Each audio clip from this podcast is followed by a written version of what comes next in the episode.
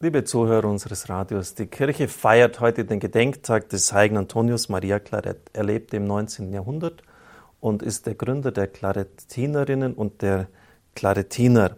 Sieben Jahre lang war er Erzbischof auf Kuba. Nach Madrid zurückgekehrt wurde er Beichtvater von Königin Isabella II. Er nahm auch am Ersten Vatikanischen Konzil teil, was auch zeigt, dass er ein großartiger Theologe gewesen sein muss. Der Rosenkranz war für ihn eine meditative Zusammenfassung des Wortes Gottes. In der Weberei seiner Familie betete er mit den Arbeitern täglich alle drei Rosenkränze.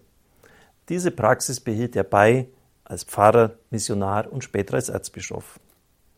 In den Jahren als Beichtvater von Königin Isabella empfing er mehrere Offenbarungen über den Rosenkranz, in denen ihm die Mutter Gottes den Auftrag erteilt, diese Andachtsform zu verbreiten.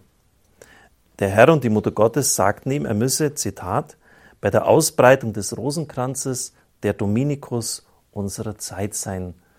Der heilige Dominikus gilt ja als der Verbreiter des Rosenkranzes schlechthin.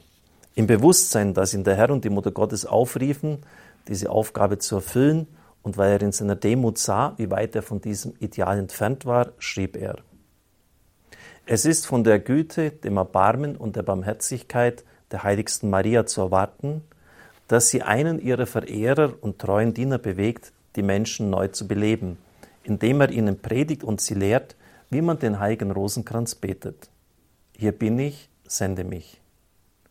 Wenn er sich meiner des unwürdigsten seiner Söhne bedienen will, biete ich mich ganz bereitwillig und freudig an, auch wenn ich viele Mühen auf mich nehmen muss, ja sogar den Tod erleiden muss.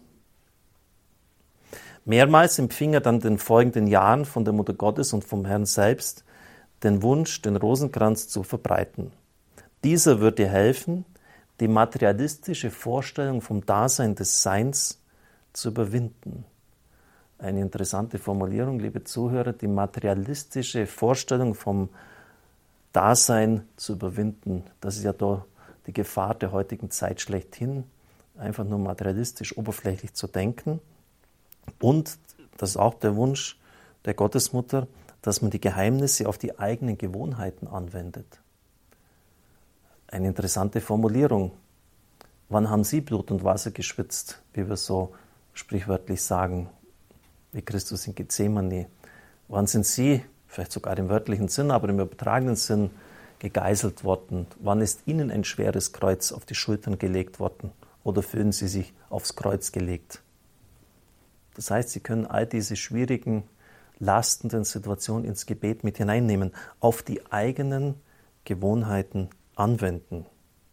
Im Bewusstsein der Dominikus der Neuzeit zu sein, bemühte er sich zu jeder Zeit, den Rosenkranz der ganzen Welt nachdrücklich zu empfehlen, durch Bücher und auch durch Flugblätter über den Rosenkranz ja, von Ihnen erwarte ich jetzt nicht gerade, dass Sie der Dominikus des Rosenkranz Ihrer Zeit sein werden, aber wenigstens den Nachbarn oder Freunden können Sie ihn doch empfehlen, oder?